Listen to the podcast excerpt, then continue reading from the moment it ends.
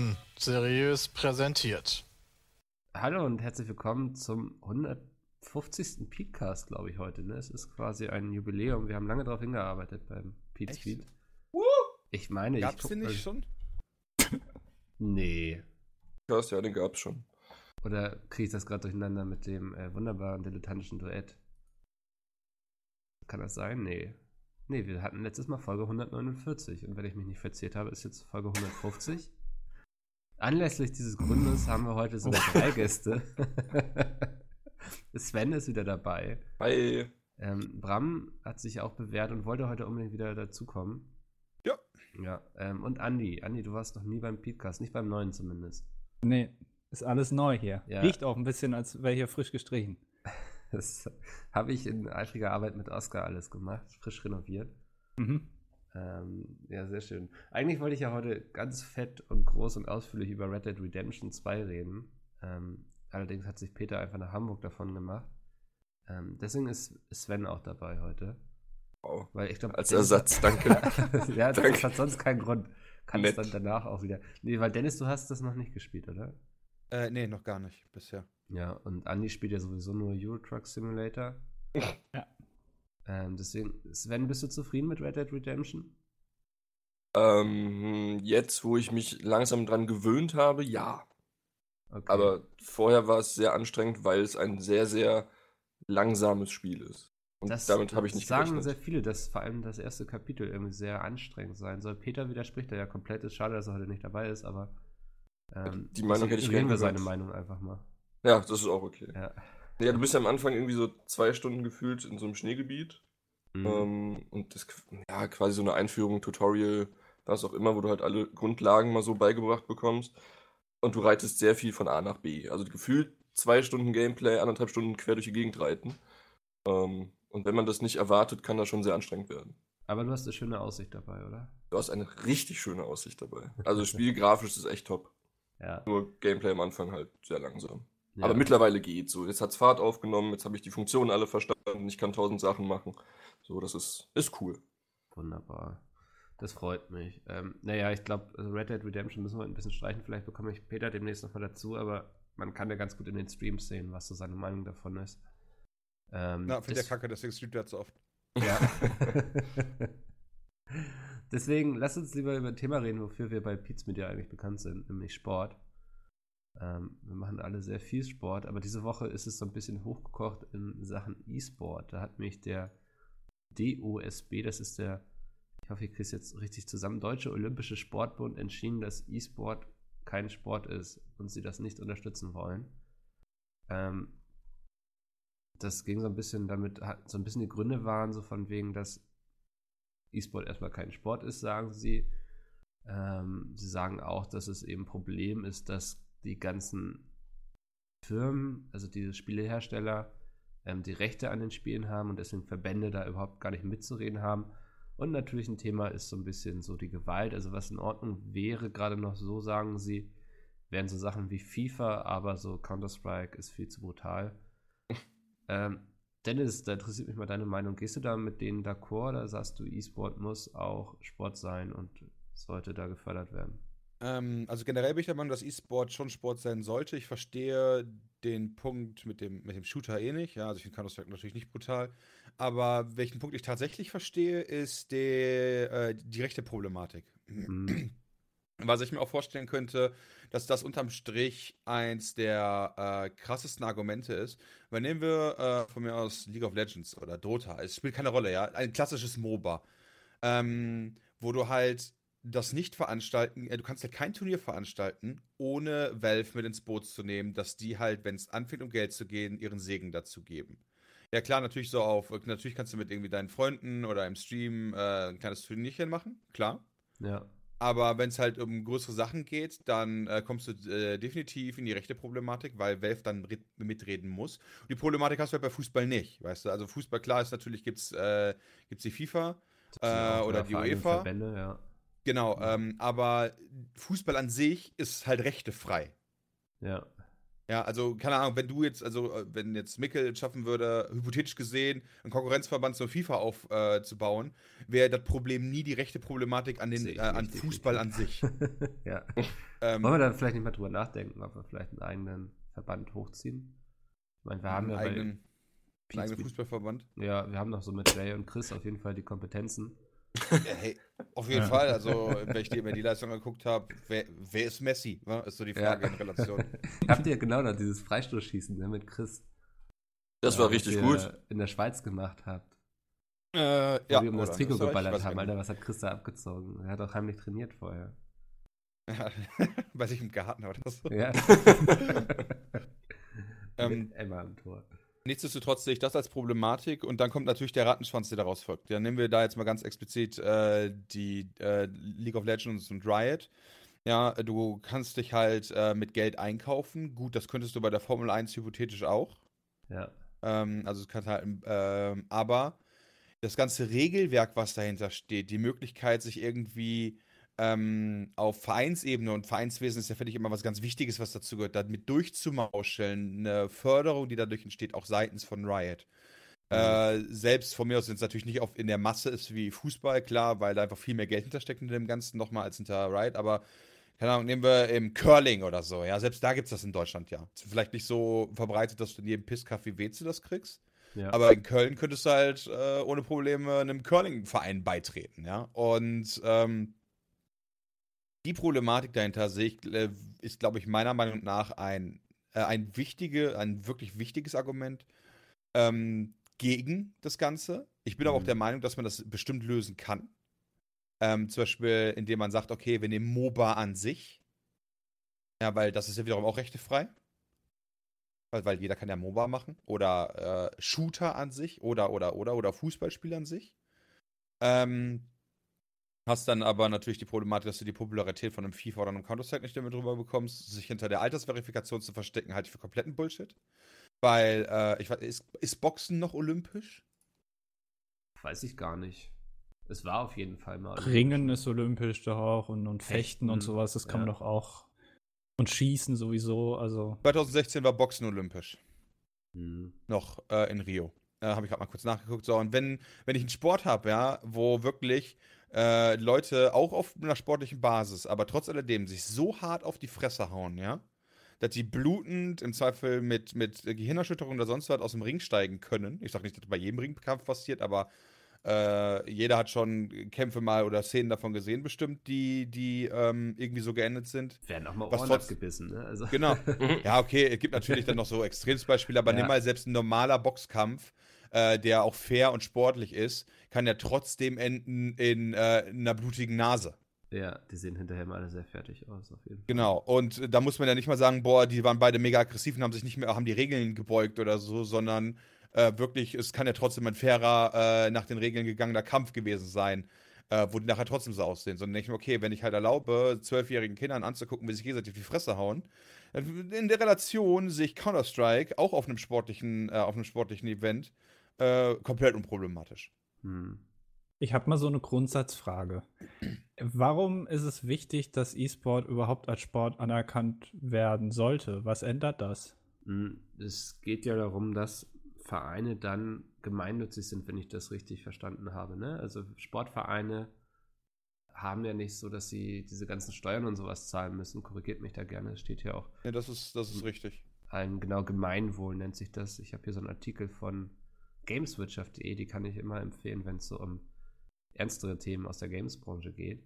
Ähm, das geht eben darum, dass Vereine eben als Gemeinwohl gelten und dann auch ehrenamtliche Nachwuchsarbeit machen können. Das heißt, es geht da anscheinend auch sehr viel um Geld und da argumentieren dann der DOSB natürlich auch so von wegen, wenn man aber mal guckt, wenn es immer um E-Sport geht, sind es eben nicht die kleinen Vereine, um die es geht, sondern es sind immer diese riesen Events, wo es dann Millionen Sponsorings und sowas gibt.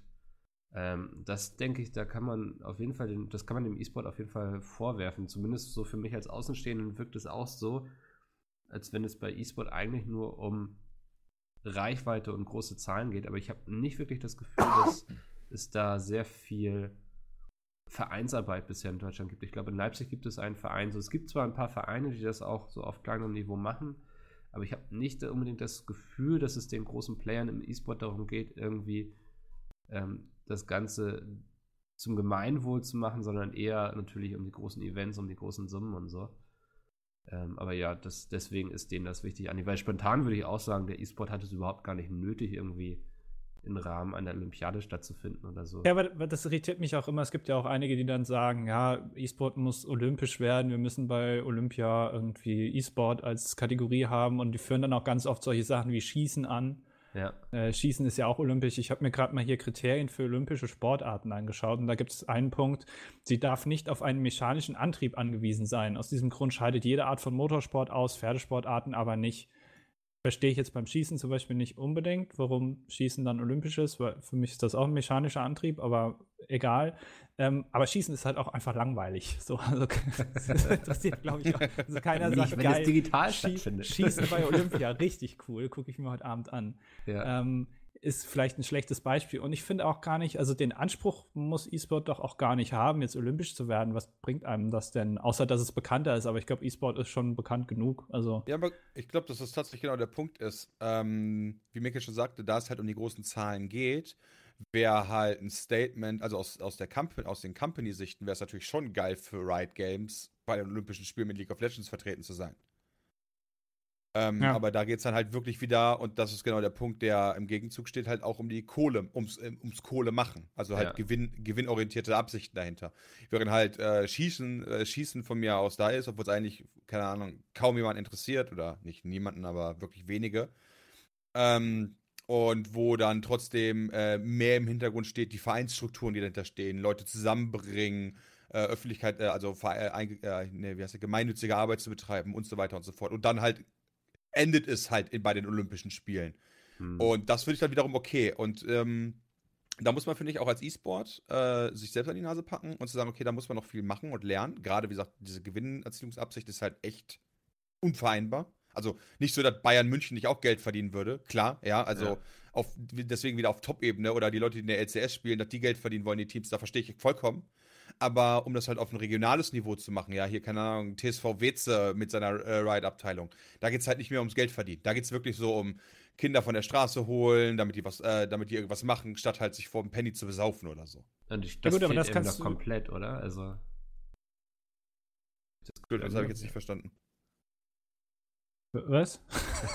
nee, Andy, ich bin dir gerade, du wolltest was sagen, oder? Ich wollte sagen, dass du das ja bei jedem Sport sagen kannst. Also das kannst du ja auch irgendwie beim, beim Tischkicker sagen, dass sich die, die Leute organisieren können und äh, nehmen dafür keine Drogen, sondern spielen halt Tischkicker den ganzen Tag. Das muss jetzt olympisch werden. So kann man, also Das wäre Ja, mega geil. schwierig so zu argumentieren. Ich kicke bei Olympia, hallo? Naja, ich würde also- feiern. Ja, aber bei Tischkicker würde ich dann so- sogar noch sagen, so, ja, okay, dann soll es halt von mir aus noch olympisch werden, weißt du, ähm, warum nicht? Bei E-Sports sehe ich tatsächlich die Problematik mit den Companies dahinter, die alle Rechte halten, Ja, dass ja. Tischkicker, äh, wenn halt die eine Tischkicker-Firma zumacht, weil die keinen Bock mehr haben, dann gibt es halt 36 andere, die das machen. Wenn Riot Games sagt, okay, lol, lohnt sich nicht mehr, dann ist aus. Ja, Ja, aber aber- LOL sagt irgendwie, wir wollen dicken Batzen vom Olympiageld abhaben, so, ne? Das geht ja auch für die Olympiade, da sehr viel um Geld selbst. Genau. Ähm, ich glaube, ich kann mir auch vorstellen, dass sie gar keinen Bock haben auf solche Diskussionen dann mit den Rechteinhabern. Ja, Ja, äh, es kann doch auch sein, dass es irgendwie beim Diskuswurf eine ganz bekannte, tolle Firma gibt, die diese Diskusse, Disken, keine Ahnung, herstellt. Ähm, und wenn die jetzt zumachen, dann müssten die auch gucken, ja, was machen wir? Nehmen wir jetzt Teller oder was machen wir dann? Ja, aber dann würden die sicher eine andere Firma finden, die Ja. einen Diskus herstellt. Wenn Riot aber zumacht, hast du halt, bist du alternativlos. Ja, okay. Ja. Und so das und Riot diktiert dir eben, wie es stattzufinden hat, ne? Weil du kannst es nicht ohne Riot machen, aber wenn der Diskurshersteller sagt, so, oh, ich will jetzt aber einen Euro mehr pro Scheibe oder da muss fett mein Logo drauf, dann sagst du eben als Sportverband so, ja, dann gehe ich eben zu einem anderen Hersteller. So, und die Möglichkeit fehlt dir natürlich im E-Sport. Genau, also deswegen, Mhm. ähm, das als großes Ziel zu sehen in der Zukunft, wäre ich für, gerade auch mit der Vereinsstruktur dahinter, weil ich Ja. es cool finden würde, wenn ähm, auch äh, Computerspiele da, also, und das ist ja so der, eigentlich der Sinn dahinter, ja, also wenn du halt wirklich E-Sports als, äh, als äh, gemeinnützig anerkennst, das heißt halt, dass auch Computerspiele wirklich in der Gesellschaft als das wahrgenommen werden, was sie halt sind. Und zwar nicht nur äh, belangloses äh, Zeitvertreiben, was es auch sein kann. Das möchte ich nicht, äh, das möchte ich nicht denyen, ja. Aber auch, und das, was es ja auch ist, sozialer Event. Also Freunde Ja. treffen sich, ja. Also es ist halt nicht so, ähm, dass da halt nur, also das ist ja das Bild, was man immer hat, der Typ, der alleine bis spät in die Nacht vor seinem Rechner sitzt, seinen Job quasi äh, für WoW sausen lässt, weil man halt irgendwo mal gelesen hat, dass sich in, keine Ahnung, Südkorea wieder einer beim WoW-Spielen halt umgebracht, weil er vergessen hat zu essen, ja. Das gibt's natürlich auch, aber ähm, das ist ja nicht der große Teil. Ich meine ganz ehrlich, wie viele Freundschaften, Liebschaften oder oder oder sind durchs äh, Zocken schon entstanden und das auch im vollkommen angemessenen Rahmen. Ja, spricht ja nichts dagegen, abends mit seinen Freunden eine Runde zu zocken. Ja, Ja. aber, gut, das, dasselbe gilt ja auch für jede andere Sportart, oder nicht? ja, Also, genau. Deswegen, können, äh, deswegen hat ja, glaube ich, auch Tischkicker die theoretische Möglichkeit, äh, olympisch zu werden und E-Sports aktuell zu Recht noch nicht unter den bisherigen Regularien.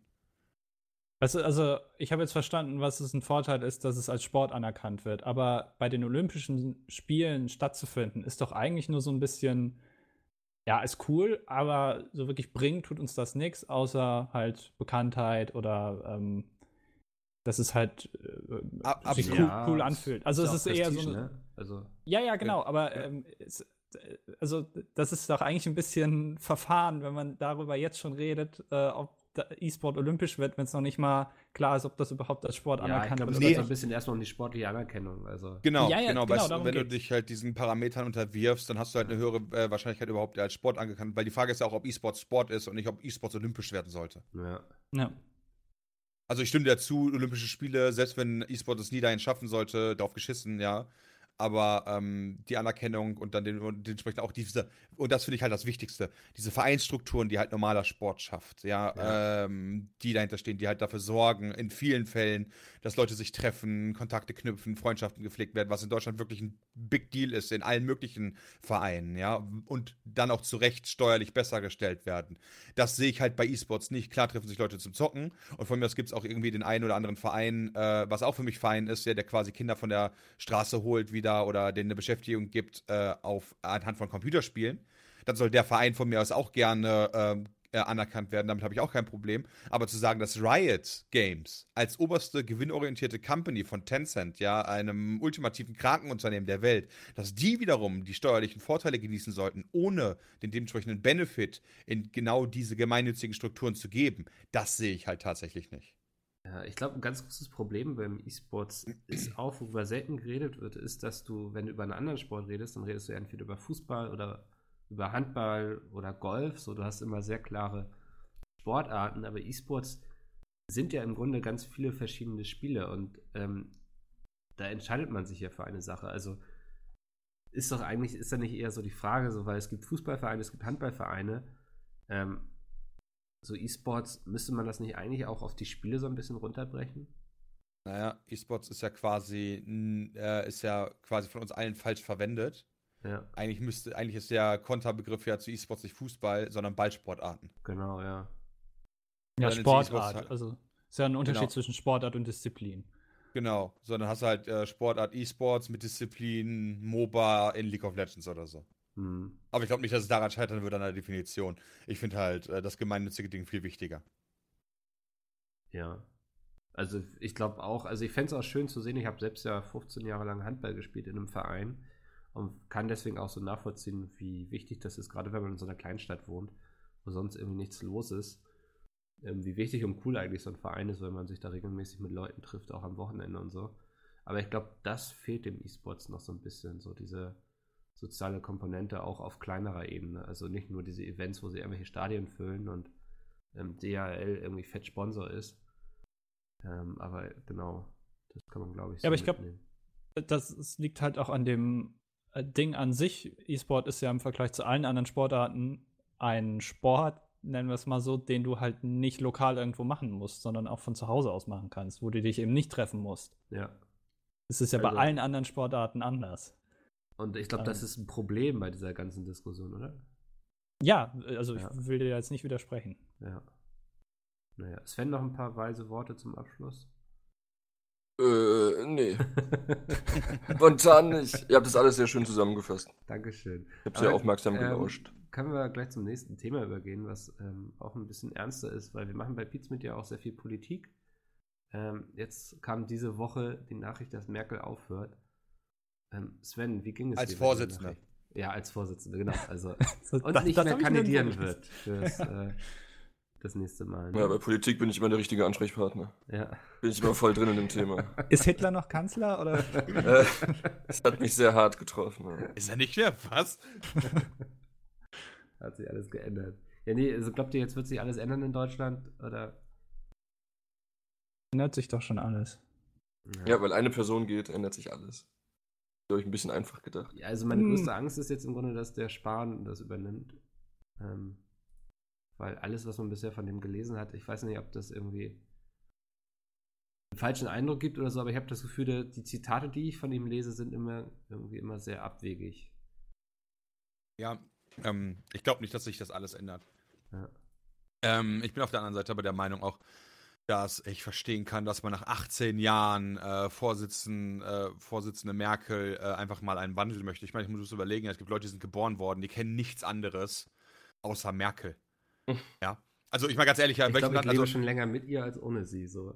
ja, also ich meine, das ist jetzt, nicht- also natürlich äh, in allem, bei dem Deutschland im Zweifel auch noch schlecht läuft, ja, äh, ist ja nicht alles Kacke, muss man auch mal ganz ehrlich sagen. Und äh, natürlich haben wir in Relation zu anderen Demokratien dadurch auch einen Vorteil. Wir haben halt, ich sag mal, mehr Beständigkeit. Aber das Problem ist halt, Beständigkeit ist halt im Guten, also solange es gut läuft, ist cool, weil es dann beständig gut bleibt, aber wenn es schlecht läuft, dann läuft es halt auch beständig schlecht, ne? Ja. Und ähm, also sowohl die guten als auch schlechten Sachen, die kommt, äh, die dadurch kommen, ist, ähm, ich glaube, dass Deutschland dadurch aber zumindest gedanklich der sichere Hafen ist, dass es halt nicht die ganze Zeit von links nach rechts schwenkt, sondern äh, zumindest kalkulierbar ist auf weltpolitischer Bühne. Ähm, trotz alledem bin ich der Meinung, dass man halt alle 18 Jahre ruhig mal sagen kann, okay, wir bringen da mal einen frischen Wind rein. Deswegen äh, halte ich den, äh, den Spahn ähm, war auch nicht für die perfekte Wahl, weil ich ihn persönlich nicht mag. Aber wenn man sich hier Alternativen anguckt, die halt auch wieder so alt sind, also jetzt Ja. nichts gegen alte Leute, ja, aber Merz war, also Friedrich Merz war schon mal äh, Vorsitzender der CDU. Ähm, so, also weg, du hast den Job schon mal gemacht, weißt du, du bist für mich raus. Aus dem Gedanken schon, also aus dem frischen Windgedanken heraus bist du für mich raus. Hm. Und dann der andere, wo ich den Namen schon wieder vergessen habe, ja, äh, hier äh, irgendjemand aus NRW, wo ich mir denke, so, ja, auch schon wieder irgendwie 62 oder so, war. Also, wir wollen doch mal frischen Wind. Und ich sage jetzt nicht, dass man einen nehmen muss, der 25 ist oder auch nicht ein österreichisches Vorbild machen muss mit einem 30-jährigen Kanzler. Aber komm, weißt du, nicht wieder einen, der mehr vor der Mauer gelebt hat als danach. Ja, man sieht ja, finde ich, bei den Grünen und bei der FDP eigentlich sehr gut, dass das äh, funktioniert, wenn du da mal ein paar junge Leute ranlässt. Der Lindner ist ja, ich glaube, noch nicht mal 40. Und der Habeck sieht auch noch nicht sonderlich verbraucht aus. Ähm, ja, also kann ich mir gut vorstellen, dass das äh, wesentlich besser 39 ist der, ja. ja. Ähm, und die sind ja momentan, geht, ich würde sagen, denen geht es beiden sehr gut. Die FDP hat es ja wieder im Bundestag zumindest geschafft und die Grünen sind ja mittlerweile so bei Landtagswahlen gleich auf mit der SPD. Ähm, Ja, gut, aber also unter Lindner hat man es auch geschafft, die FDP ganz schön nochmal runterzubringen, so letztes Jahr zum Beispiel. Also Ja. gut, die haben zwar, die haben zwar Koalitionsverhandlungen geführt, aber ob Ich das sag- jetzt so intelligent war, was sie da gemacht haben, lass ich mal ja, weiß ich nicht. Wir wollen ja nicht im Zweifel über Qualitäten von Christian Lindner als Person reden, aber ich meine generell so den Anspruch zu haben, jemanden, der jünger ist, weißt du, Ja. und ich sage nicht, dass sie alles richtig machen. Wie gesagt, absolut korrekt, weißt du, Lindner hat auch super viel Scheiße gebaut mit, ja, nee, weißt du, soll sich halt SPD und CDU nochmal zusammenkloppen und so. Aber ich glaube halt einfach wieder jemanden zu setzen, der halt echt 1000 Jahre schon in der Politik ist, gar keinen anderen Blickwinkel mehr hat, keinen frischen Wind reinbringt. Und gerade aus der Attitüde heraus, dass man ja auch mal ein bisschen frischen Wind möchte, halte ich halt tatsächlich Alter, auch wenn es vielleicht altersdiskriminiert ist tatsächlich, aber trotzdem für einen relevanten Faktor. Aber nicht aufgrund des Alters, weil es bestimmt auch jemanden geben kann, der 64 ist und noch einen frischen Wind hat, aber zumindest aus den Auswahlleuten, die bis jetzt da sind, Ja. sind sie für mich alle sehr alt, inklusive auch schon dem Spahn. Der ist für mich auch schon, auch wenn er noch nicht so alt ist, aber gefühlt schon sehr alt. Also Aber es ist natürlich, ist jetzt natürlich die Frage, ob die Leute oder die Wähler der CDU einen frischen Wind wollen oder nicht lieber einen alten Wind. Einen konservativen Wind, Einen etwas konservativeren Wind. Ist Ja. es nicht eigentlich das, was die Leute von der CDU gerade so ein bisschen wollen und deswegen zur AfD abwandern? Also wäre es nicht intelligenter, jemanden Du- du reinzusetzen, der musst ja nicht- konservativer ist als Merkel? Ja, ja, aber du musst ja nicht zwangsläufig äh, alt sein, um konservativ zu sein. Guck dir Österreich an. Ja, Hm. klar, es gibt auch in der CDU konservative junge Leute, zum Beispiel diesen, ich habe den Namen vergessen, der 24 ist, der Mit A zweitjüngste. irgendwas, ne? Ja. Am, am, am, Am nee. Tor. Ja, Am Tor, Aber ja, am genau. Tor, ja.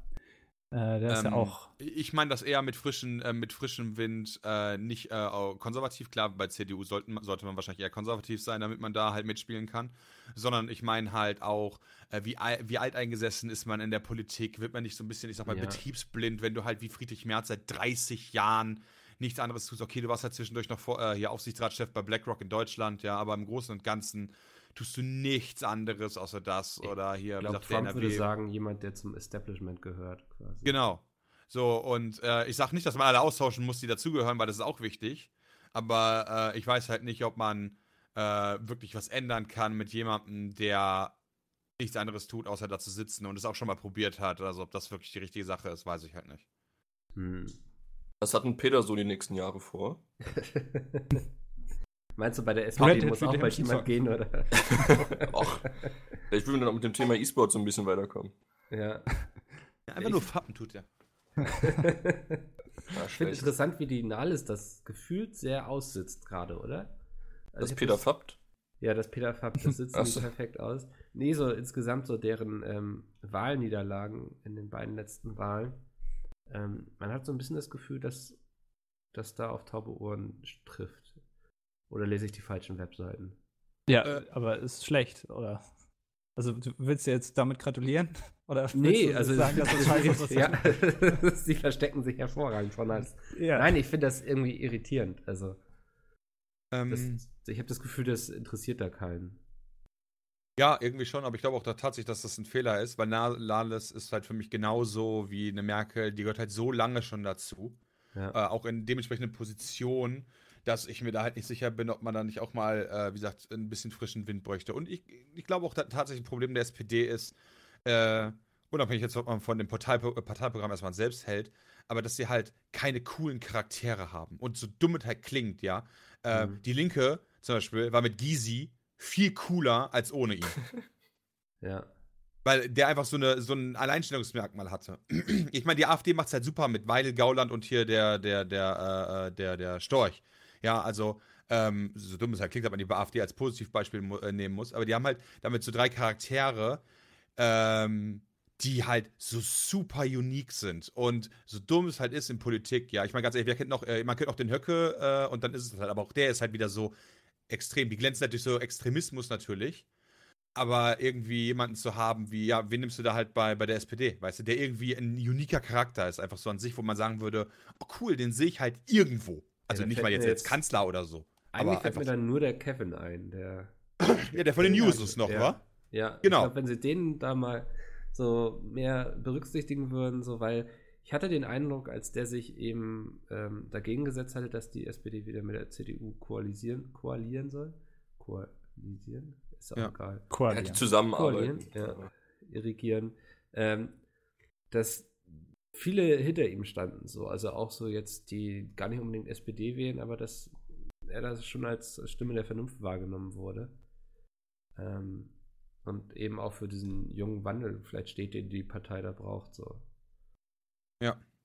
Da muss man der SPD tatsächlich mal auf die Schulter klopfen, dass die, finde ich, eine der demokratischsten Parteien sind, die es so gibt, weil ich in keine Partei, wo man auf einer Pressekonferenz der äh, Vorsitzenden halt De äh, Demonstrationen gegen die eigene Entscheidung hat. Also zwar jetzt nicht irgendwie mit äh, Pfeifen und Schlägereien und so, sondern Mhm. wirklich so, wie es sich gehört, so mit Meinungskundgebung, mit Schildern, die hochgehalten werden und, und, und, und, und. Und wie gesagt, auch da wieder unabhängig, was man jetzt von der SPD an sich hält, diesen Move an sich zu gestatten innerhalb einer Partei ist für mich höchstdemokratisch und das muss man der positiv anrechnen. Ja. Auch die Basisabstimmung über den Koalitionsvertrag ist ja auch, äh, macht die SPD ja auch sehr demokratisch eigentlich. In dem Genau. Sinne. Solche Geschichten, ja. Ist natürlich die Frage, ob das, ob das gut ist, aber das kann man wieder irgendwo anders diskutieren. Aber ich weiß nicht, also ihr redet jetzt ja relativ viel über Personen einfach. Mhm. Also frischer Wind gebracht durch Personen. Ähm, aber das bringt ja jetzt nicht so viel, wenn man jetzt einen Kühnert an die äh, Spitze der SPD setzen würde, zum Beispiel. Ähm, ich glaube, das würde nicht funktionieren. Ähm, aber es geht ja auch nicht um die Personen an sich, ähm, sondern es geht ja auch um die Politik, die die machen. ja. Aber findest du nicht, dass Politik gerade in Deutschland super personengetrieben ist? Aber Natürlich ist Politik personengetrieben, klar, aber ähm, äh, es ist, äh, ich, ich glaube, man unterschätzt auch die Anzahl der Wähler, die äh, das gar nicht so interessiert und die sich gar nicht so beschäftigen mit den Personen an sich, sondern vielleicht schon eher mit der Politik. Ähm, und und ins, ins äh, ja, weiß ich nicht. Also, Also ich habe das Gefühl, es wird immer mehr das Gegenteil, dass es immer mehr an den Personen festgemacht wird, als an den Inhalten, ehrlich gesagt. ja, das auf jeden Fall. Es ändert sich auf jeden Fall. Aber ich glaube, man darf das nicht unterschätzen, ähm, dass du nicht einfach dann polarisierenden Charakter dahinstellen kannst und dann Ich- automatisch die, die Partei 15% mehr bekommt.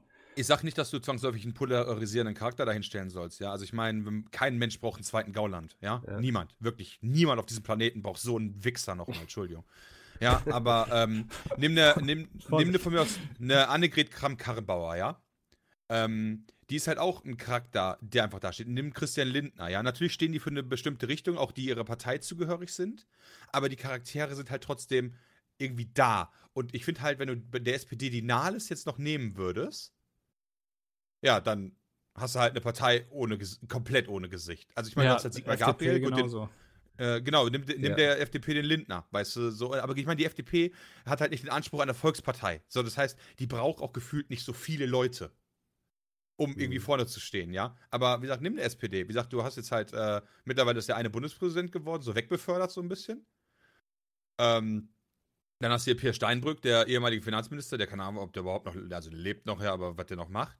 Dann, äh, ja, Schröder macht ja, un, äh, macht ja Ölgold äh, mittlerweile ohne Ende, also der macht ja gar nichts mehr für seine Partei. Äh, dann hast du so ein paar ganz alte Charaktere aus Olaf der, ich Scholz noch, ne? So.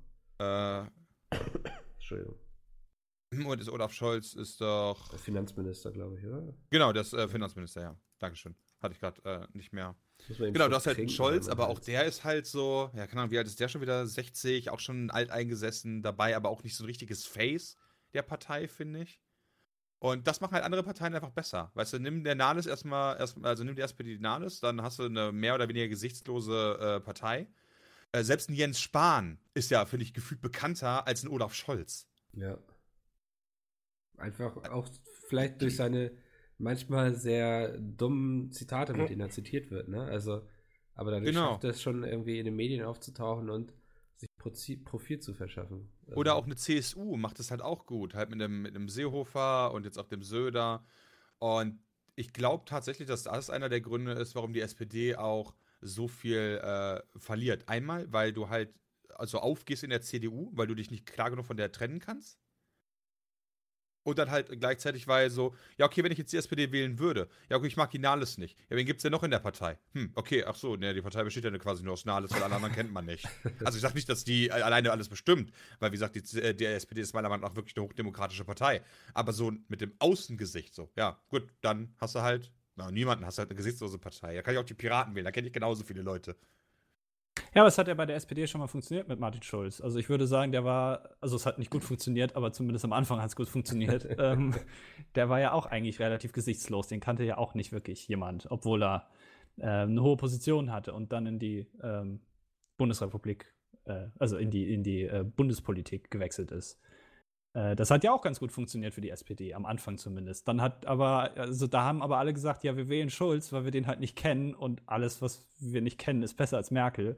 Und haben dann irgendwann gemerkt, naja gut, ist halt immer noch die SPD, ne? Das meine ich halt damit. Also du hast eine polarisierende Person, die jetzt dadurch polarisiert, dass sie nicht bekannt ist. Aber dann merken die Leute, Moment mal, die Politik ist aber eigentlich immer noch die gleiche wie vorher.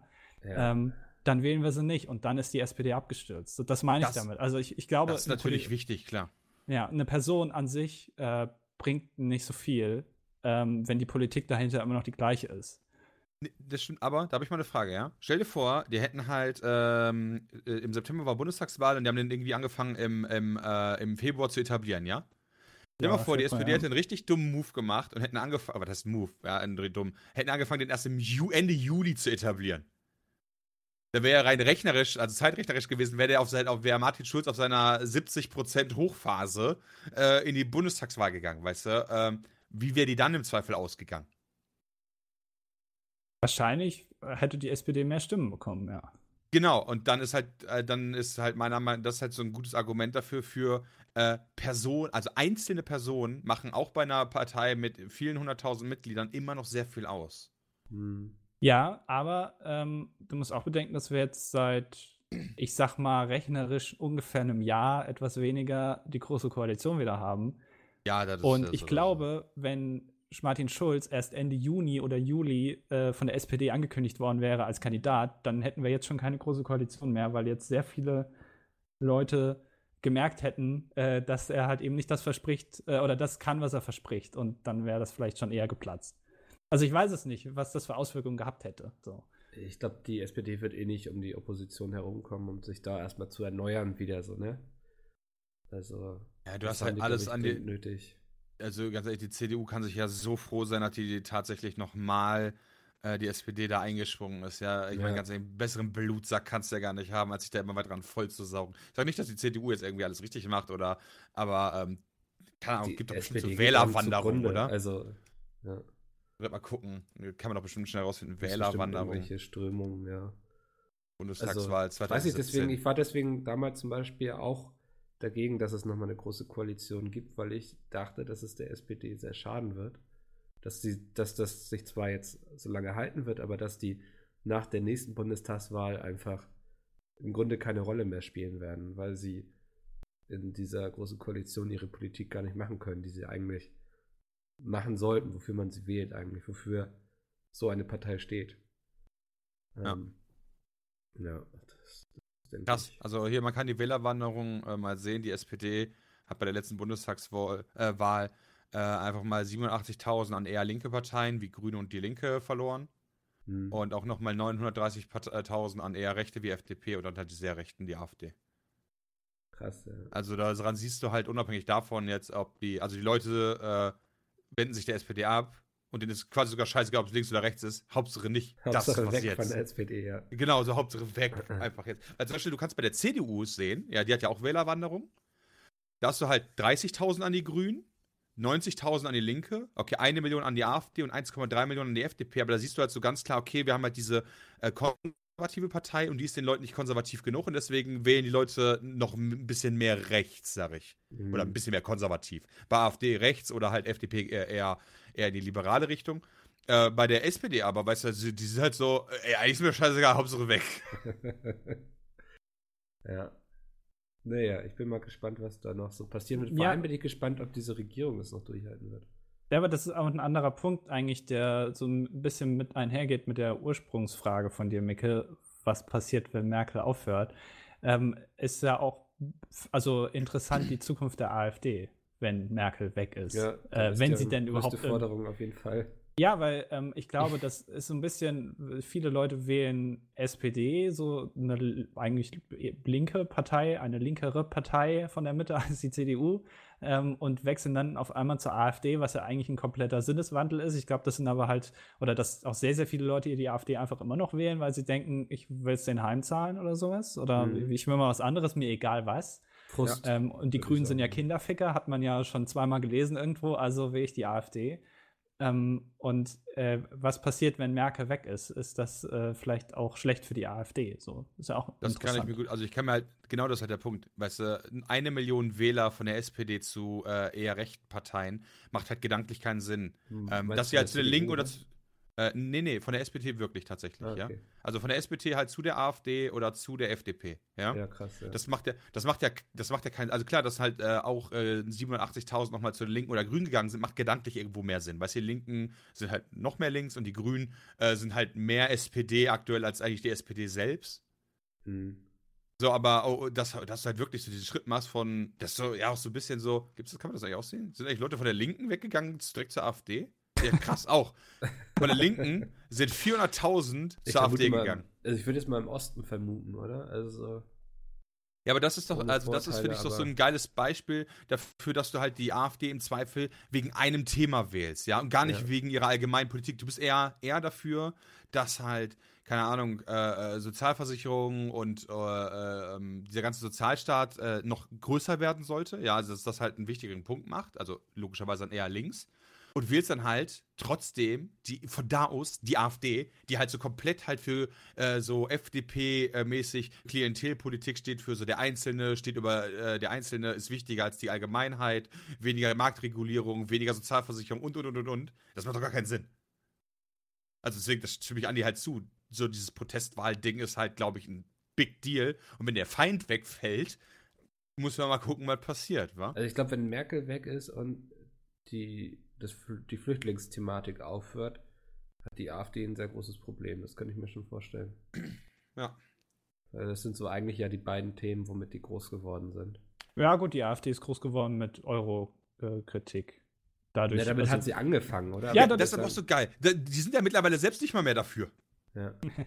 Weißt du, die sind halt so wandelbar. Also ich meine, ich sag jetzt nicht, dass, dass ich sag jetzt, will jetzt nicht sagen, dass CDU oder SPD hier voll krass geschärften Konturen haben, ja. Aber ich meine, wie geil ist es bitte? Hey, wählt AfD. Wir sind gegen Ausländer, wir sind für den Euro-Austritt, ja. Ja, nee, das mit dem Euro-Austritt, das lassen wir erst mal sein, das ist nicht so cool, ja. Also, Ja, gut. Äh, CDU, ne, äh, äh, hier äh, Atomkraftwerke etc. Ne? Also wie gesagt, das kannst du auch wieder der CDU vorwerfen. Ja, ich glaube, das ist ein grundsätzliches. Problem der Politik. oder? Das ist ein grundsätzliches Pro- Problem der Politik auf jeden Fall. Aber ähm, ich, ich weiß nicht, ob diese Flüchtlingsproblematik äh, oder Problematik in Anführungszeichen, diese ganze Flüchtlingsgeschichte sich in naher Zukunft äh, so weit ähm, runterkocht, äh, dass die AfD sich nach einem anderen Thema umgucken muss. ja, wir haben, also du musst dir überlegen, die Wahlen waren ja fast gerade alle, ja, in den meisten Bundesländern. Das heißt, wir haben jetzt quasi die vier, fünf Jahre, je nach Bundesland Zeit. Nächstes und Jahr sind ob- noch zwei, ne? Oder? Es kann sein, ja. Und dann ist aber, glaube ich, erstmal wieder Ruhe, wa? Ähm, Und ähm, unter der Voraussetzung halt ist es halt so die Frage, ob du halt nicht äh, in vier Jahren, also ich weiß nicht, ob das für dich mittelfristig ist, für mich ist das eher langfristig. Ja. Ähm, Oha, nächstes Jahr wird aber ordentlich gewählt. Naja, es geht. Ähm, Ähm, Landtagswahlen hast du in Brandenburg, Sachsen und Thüringen. Und du hast noch die Europawahl. Ja, gut. Ja. Ja, stimmt.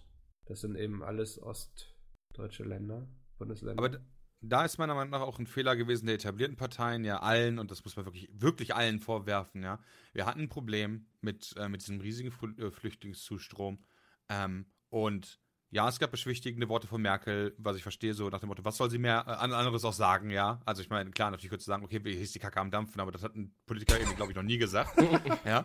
Wäre auch mal cool gewesen. Wäre wie gesagt, witzig gewesen. Aber, ähm, dann wirklich was zu tun, ja, mit der Mehrheit, die die Leute haben, irgendwie eine wirkliche, durchdachte, schnelle Lösung durch den Bundestag zu preschen, ja, und ausnahmsweise mal nicht Deutschland zu machen und sagen, ja, wir müssen da erstmal das dritte Mal darüber reden und dann schlafen die ein, während die reden und jemand vergisst abzustimmen, weißt du? Also das haben die halt echt verpasst und ich glaube tatsächlich, dass sowohl Union als auch SPD da ohne Probleme hätten ihr Profil schärfen können, wenn die da einen an, an irgendwie, egal auch, glaube ich, sogar schon fast wo, aber klare Kante gezeigt hätten. Viel früher. So von Anfang an. So, wir machen folgende sechs Punkte. Und dann kannst du dich halt dafür entscheiden, ob ich dafür bin oder dagegen, ja? Und äh, klar wären dann bestimmt auch Leute an die AfD gegangen, die dagegen gewesen wären, was auch immer der Kurs gewesen wäre. Aber zu sagen so, äh, ja, wie auch bei den Kraftwerken so, ja, wir machen mal links, ah, dann machen wir wieder rechts, ah, dann wir machen sie doch aus und vielleicht können wir sie doch laufen lassen. Ja, gut, okay, wenn ich jetzt die Union wähle, für was stimme ich jetzt eigentlich? Für oder gegen Atomkraftwerke? Weißt du was, kein Mensch. Und gleiches Problem halt da. So, und die AfD zeigt halt klare Kante ähm, in so drei, vier Kompetenzfeldern. Äh, und dann ist halt gut. Und das reicht wohl den Leuten schon, um zu sagen, okay, alles klar, die wähle ich. Ich glaube, dass die Problematik, also ich glaube nicht, dass die CDU oder die SPD oder die Regierung an sich da irgendwas hätten abstimmen müssen in Bezug auf Flüchtlinge, weil es gibt ja Regelungen. Das Problem war doch nur einfach, dass die die nicht richtig einhalten konnten, weil es einfach zu wenig Leute gab und das auch nicht auf Europaebene ähm, gut genug geregelt war. Oder habe ich das falsch verstanden? Es ging doch Nee. eigentlich, weil, weil die AfD hat Lösungen gezeigt, aber Lösungen einfach erklärt, sozusagen, dass die Leute gedacht haben, Mensch, die haben ja viel mehr Ahnung als die, die uns regieren, äh, ohne zu merken, dass es dafür Regelungen gibt, einfach nur zu wenig Leute und ähm, dann gedacht haben, ja, die AfD hat ja hier viel besser den Durchblick, die wählen wir jetzt. Genau, aber das ist doch genau der Punkt. Weißt du, du hast halt eine Union und die erklären dir halt in 6000 Sätzen irgendwas und dann hinterher weißt du halt nicht, stimme ich jetzt eigentlich für oder gegen Flüchtlinge. Ja, okay. Weißt du, aber die AfD zeigt halt diese ganz klare Kante. Wie gesagt, ja, es gibt Regeln, es gibt Probleme und so weiter, aber keine Ahnung. Merkel hätte sich von Anfang an hinstellen können und hätte sagen können, okay, pass auf, Jungs, die Kacke ist am Dampfen. Wir haben folgende drei Asylregeln, ja, und daran werden wir uns ganz klar halten. Und ähm, dann ist halt gut. Und irgendwann so, dass halt wirklich meine Oma das mal eben versteht beim Vorbeilaufen. Ja, der- das hat die AfD halt geschafft. Das ist das, was man allgemein immer dann als äh, Populismus bezeichnet. Und wieder bei der Union, keine Ahnung, da wusste es ja bis zum Ende nicht. Ist die Merkel, also ja, die Merkel hat gesagt immer, wir schaffen das. Okay, cool. Aber ist jetzt, wir schaffen das. Bin ich jetzt dafür? Bin ich dagegen? Wo ist die Problematik? Und die AfD hat das einfach gut gemacht an der Stelle und damit halt dann auch wirklich viele Stimmen in den Köpfen der Leute erzeugt. Ja, dieser, wir schaffen das, äh, ich glaube, damit hat sie relativ viele Leute allein gelassen, so, oder? Ja. Ja, ja Sie hat wir den schaffen Leuten, die es hätten bewältigen müssen, nicht die Mittel dafür gegeben. Ja, das es klingt halt so wie, ihr macht mal und ich mach mal und das wird schon so, Ja. so funktioniert halt Politik Genau. Und nicht. ich glaube, und ich glaube, wenn die Union sich dahingestellt hätte und hätte halt gesagt, pass auf, alles, was die AfD sagt, ist Quatsch, weil wir machen das halt viel besser. Wir haben halt folgende drei Punkte nur, ja, oder zwei. Ja, äh, an der Grenze gibt's halt, äh, wird halt äh, jeder kontrolliert im Zweifel und äh, die Asylregeln werden bis zum Ende eingehalten. Äh, dann hättest du damit halt schon irgendwelche Statements gesetzt, so okay, es für ein reguliertes, äh, für ein reguliertes Asylverfahren. Aber nicht mal das konntest du ja abstimmen, quasi gefühlt, weißt du? Du konntest ja nicht mal sagen, rein meinungstechnisch, ich hätte das gerne so, wie das halt vom Grundgesetz her gedacht ist. Weil selbst die Merkel sagte halt so, ja, wir machen das. Ende, okay. weißt du, ja, okay, ich, was macht er denn jetzt genau? Und das ist halt äh, auch ein großer Fehler der SPD. Ein sehr großer Fehler. Und ähm, da haben die, glaube ich, massenhaft Stimmen verloren. Einfach mal zu sagen, ich bin jetzt halt für A oder ich bin jetzt halt für B. Ähm, und seien wir ganz ehrlich, nicht mal das hat ja der CDU bei den Atomkraftwerken jemanden übel genommen. Ja, so richtig. Sondern die waren halt so, ne, wir sind für Atomkraftwerke, okay, Fukushima passiert, wir sind dagegen. Okay, du hast dann aber eine eine Stimme. Die- Okay, die sind jetzt dagegen. Okay, das heißt, ich kann mich jetzt entscheiden, die nicht mehr zu wählen, weil ich trotzdem für Atomkraft bin. Aber du hättest halt, egal wen, außer die AfD, hättest du gar nicht wählen können, weil du nicht weißt, was wir schaffen das heißt. Ja. Das, ich glaube, Und das jetzt mal aus dem kleinen ja. Bürgertum ge- bedacht. Ja, natürlich, Ja, weißt du, natürlich kannst du dir jetzt alle Parteiprogramme durchdenken, dann hättest du es wahrscheinlich auch rausfinden können, aber so funktioniert Politik ja nicht. Ja. Ich bin mal gespannt, was wir da für E-Mails und Kommentare zu dem Thema bekommen werden. denke, es Hashtag, werden wir so schaffen wenig das. werden. Ja. Hashtag, wir machen auch Politik. äh, Wahrscheinlich war alles ein Nonsens, was wir gesagt haben. ich denke, wahrscheinlich werden wir auch wieder auf sehr viele Fehler hingewiesen und sowas. In unseren, in unseren Gedankengängen und so. Ist ja auch Wumpe, deswegen machen wir auch den Podcast. AfD. ähm, lass uns doch schnell über ein anderes Thema reden, bevor wir zu den Leser-E-Mails kommen. Und zwar geht es um den Brexit. Ähm, die hatten ja im Gegensatz zur AfD nicht bemerkt, dass es nicht so klug wäre, aus, dem, aus der EU auszutreten. Ähm, allerdings habe ich jetzt heute Morgen gelesen, das fand ich ganz interessant, planen die Briten jetzt eine Digitalsteuer. Das heißt, alle Unternehmen, alle Internetunternehmen sollen 2%, ähm, zitiere mal einfach, bevor ich was Falsches erzähle, nach dem EU-Austritt sollen Internetkonzerne wie Google, Facebook und Amazon eine Digitalsteuer von 2% auf ihr mit britischen Nutzern verdientes Geld zahlen. Punkt. Ähm, fand ich im ersten Moment interessant. Im zweiten Gang dachte ich, wir sollten nicht noch eine Steuer einführen. Es wäre schon eigentlich viel geiler, wenn diese Unternehmen vernünftig Steuern zahlen würden. Weil die sitzen ja alle sonst wo und zahlen, ich habe hier irgendwas gelesen, 0,005% oder so hat, glaube ich, Apple gezahlt das letzte Mal. Mhm. Ähm, Sven. Ey, nur weil ich bestätigt habe, heißt das nicht, dass ich Ahnung von dem Thema habe. Ich hab, nee, weil ich dich mal einbeziehen Wir haben alle keine Thema. Ahnung von irgendwelchen Themen, sagen aber trotzdem was dazu. Ja, das ist So funktioniert der Podcast. Ja. schwierig. Ja, was wolltest du denn? Du hast gerade Ja, so schön ähm, Sven gesagt. ja, Sven, findest du so eine Digitalsteuer spontan vernünftig oder? Ähm, Spontan, ohne irgendeine Ahnung davon zu haben. ja, Äh. Ich habe schon wieder zu lange überlegt für spontan, ne? ja, warte mal, hier steht, so zahlte Apple in Irland laut EU-Kommission im Jahr 2014 lächerliche 0,005% Steuern. Ja, bei den Milliarden und was die machen, ist das tatsächlich lächerlich. Also so spontan würde ich Ja. jetzt nicht sagen, was spricht dagegen. So. Also ich weiß nicht, ich bin spontan so, dass ich denke, warum brauchen wir jetzt noch eine Steuer? Wäre es nicht erstmal vernünftig, dafür zu sorgen, dass diese Unternehmen auch die Steuern zahlen, die sie zu zahlen haben und den Ja gut, dann kann man es natürlich äh, weglassen, wenn sie zahlen, wie sie sollen. Aber bei 0,005 Prozent, dann brauchst du ja irgendwas, was das noch reguliert, theoretisch. Aber wenn du sagst, klar, wenn die das richtig zahlen würden, dann braucht man es auch nicht. Bram, du bist ja, setzt dich ja gerne mit Steuern auseinander. Finanzexperte. Ähm, ja, also ich bin da, äh, Für eine neue Steuer bin ich halt auch nicht, weil ich davon ausgehe, dass wenn du eine Digitalsteuer einführst, ja, die logischerweise für alle Unternehmen gelten muss. Und das wird dann halt auch äh, alle Leute treffen, die im Mittelstand sind, die dann 2% mehr zahlen, ja. Äh, wo ich mir denke, warum sollte man die jetzt noch belasten? Hm. Ähm, weil die zahlen ja schon, äh, denke ich mal, in der Regel ihre Steuern, haben halt nicht irgendwo in, keine Ahnung, sonst wo ein Anwaltsbüro sitzen mit 6000 Steuerrechtsanwälten, die äh, so geilen Scheiß machen wie, wie heißt das so schön? Äh, das, Ir äh, das Irish, äh, Irish Sandwich with a Dutch Double, hieß es, glaube ich. Ja. Ähm, das war halt dieses, yo, ich gebe halt meine Namensrechte in die Niederlande, weil da halt äh, auf äh, Lizenzeinnahmen für Namensrechte nur 3% Steuern einfallen. Dann äh, anschließend äh, leite ich die Gewinne, also so dementsprechend muss ich dann halt hohe, hohe Teile meiner Umsätze aus allen europäischen Ländern nach Holland erstmal schieben, weißt du? Ähm, weil ja äh, die Firmen, alle, also die lokalen, nationalen Firmen quasi äh, nur aus dem Namen bestehen. Da wird gegenüber dem Finanzamt argumentiert, so, ja, hier 90 Prozent äh, unserer Umsätze basieren nur darauf, dass wir Apple sind und nicht an unsere Produkte. Also müssen 90 Prozent der Umsätze über Niederlande abgerechnet werden und dann hast du, zahlst du auf die 90 Prozent nur noch 30 Prozent Steuern. So, und wenn du das halt jetzt noch weiter schiebst, dann schiebst du das Geld halt sonst wohin.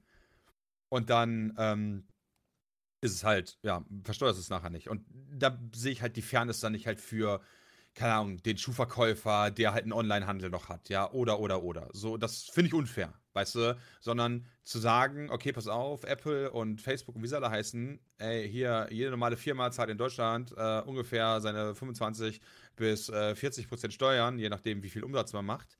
Ähm, das solltet ihr tun, ja. So kann er und dann halt eher so sagen, okay, äh, in welchem Land wird der Umsatz generiert, in dem muss er gezahlt werden und nicht wohin kann er transferiert werden. Hm ich glaube zum Beispiel, dass das auch ein Thema wäre, was sich der SPD sehr gut annehmen könnte, um mal wieder den Bogen zurückzuschlagen. Absolut, ja. absolut. Aber wie gesagt, das halt 0,005 Prozent, ja, das ist ja lächerlich. Ja. ja, machst du halt Milliarden, bezahlst halt in Europa 0,005 Prozent, auch wenn es absolut gesehen immer noch, von mir aus 5 Milliarden Euro waren, ist es trotzdem lächerlich und dann hier nochmal 2 Prozent auf wirklich alle Unternehmen, die halt äh, einfach nur digital unterwegs sind, ja, wirklich, und dazu zählen ja mittlerweile dann äh, je nachdem, wie du es dann definierst, zählt ja hier wirklich jede, jeder Buchladen zählt dazu dann, ja. ja. Und dann müssen die halt auf, auf Buch, äh, nur weil ich mein Buch online verkauft habe, muss ich dann nochmal 2% meines Umsatzes äh, oder meines Gewinns wieder mehr versteuern. Und Amazon und so weiter werden wieder einen Weg finden, weil die eine Milliarde ausgeben für die Anwälte, um das Ganze zu umgehen. Dann heißt das, am Ende hast du die wieder nicht gefickt. Deswegen mach doch das Amazon-Gesetz, ja. Und sag, okay, pass auf, Amazon. Das gilt jetzt, wie, es gibt doch das VW-Gesetz, ja. Warum kannst du nicht ein Amazon-Gesetz geben? Ernsthaft, okay, gibt es ein VW-Gesetz? Ich wollte mich gerade sagen, du kannst doch nicht ein Gesetz machen direkt auf ein Unternehmen. Ich geil, nur um ein Unternehmen zu finden. Ja. Doch, doch, pass auf, in Deutschland ist ja so, also es ist kein Scherz, äh, in Deutschland ist ja so, ähm, dass äh, Aktiengesellschaften ähm, äh, die Aktien dazu verhandelt sein müssen, ja? Also äh, du musst halt, äh, wenn du eine Aktiengesellschaft hast, gibt es halt Regeln, äh, die mhm. festgelegt werden und jede Stimme ist dann quasi gleich viel wert. Aber es gibt halt das VW-Gesetz, wonach, egal wie viel Prozent das Land Niedersachsen an VW hat, die immer, ihre Stimmen immer 20,2 Prozent wert sind. Okay. Also die bräuchte quasi eine Aktie ja. und die ist, halt, die ist halt viel mehr wert als alle anderen, weißt du, pro Aktie gesehen. Und dann, das Gesetz ist natürlich noch, äh, noch umfassender. Äh, es besagt dann halt, äh, dass bestimmte, ähm, dass halt bestimmte Verschiebungen der Satzungsänderungen und so weiter äh, nur mit 80-prozentiger Mehrheit gestimm, äh, getroffen werden können. Weißt du, ja, gut, Niedersachsen hat immer 20,2 Prozent. Das heißt, die können halt alles, alles sperren. Mhm. Ähm, und ja. denke ich mir, okay, wenn man das bei VW machen kann, ja, was spricht denn gegen eine EU-Regelung für, keine Ahnung, Google, Amazon und Apple, Facebook von mir aus, ja, oder keine Ahnung, welche Digitalkonzerne da auch noch mit der Microsoft von mir aus auch, die werden das bestimmt auch machen und, und, und, und, und ja. Also jetzt nicht nur die, die man in den Medien sieht. Wo sagt, okay, pass auf, äh, für die Unternehmen, die über eine Billion Euro wert sind, weißt du, zum Beispiel an der Börse, oder ja. über 100 Milliarden. Also Pizza. Ähm, Zum Beispiel Pizza genau äh, für die gilt, ja, du musst ja mir nicht das Apple-Gesetz, sondern halt nimmst das große Company-Gesetz, ja, und für die gilt halt äh, folgende, gelten halt folgende äh, Regulierung. Äh, zusätzlich, ja. Äh, sodass halt am Ende nicht wieder der, der Mittelstand einfach nur eine Steuer aufgedrückt bekommt, sondern mit halt Apple statt 0,005% keine Ahnung, ihr, ihr Viertel oder ihr Drittel an Steuern zahlen, so wie halt jeder andere auch. Hm. Ja, also diese 0,005 Prozent sind übrigens äh, bei einer Million Euro Umsatz 50 Euro. Steuern. ähm, und, aber ich glaube, das tut natürlich Wow. Apple nicht weh, aber ich glaube auch 50 Euro 2%, glaube ich auch nicht. 2% tut Apple aber, glaube ich, jetzt auch nicht weh. Nee, also es ist natürlich Apple, blöd, aber Apple, Äh, ja, Apple genau. nicht. nee, aber ich meine, das ist halt für diese Konzerne ey, ist gut gemeint, aber bringt jetzt nicht so viel, tut aber eher denen weh, die halt keine Millionen Umsatz im Jahr haben, sondern halt vielleicht ein bisschen weniger und dann noch mal extra eine Steuer zu zahlen, wie du auch schon gesagt hast, ist bei den Konzernen vielleicht nicht so intelligent. Ähm, also ich, ich glaube, diese Regelung an sich ist, äh, führt nicht unbedingt zum Ziel. Hm. Nee, genau. Deswegen, also so gegen die geplante Digitalsteuer, so wie sie ist, wäre ich zumindest dagegen. Man muss es anders regeln. Also, weil du willst ja die großen Konzerne belangen. Netflix, Facebook, Amazon, Google und so weiter. Und nicht halt, keine Ahnung, äh, Svens geile Bartpflegeservice, ja, äh, o- der Online-Shop, der auf einmal dann nochmal mal extra Den. Namen schreibe ich mir jetzt erstmal auf. äh, Ja. Domain ist noch Patent frei. Pending. das merke ich mir. Ja. Naja, ja, also dann. Oh, oh, ich weiß, nicht, ob vielleicht sieht Andi oder Sven das ja anders, dass halt so scheiß auf 2%, auch Svens geiler Bart äh, Pflegestore kann noch 2% mehr von seinem Wir reden von kleinen Unternehmen, nicht von. Ne?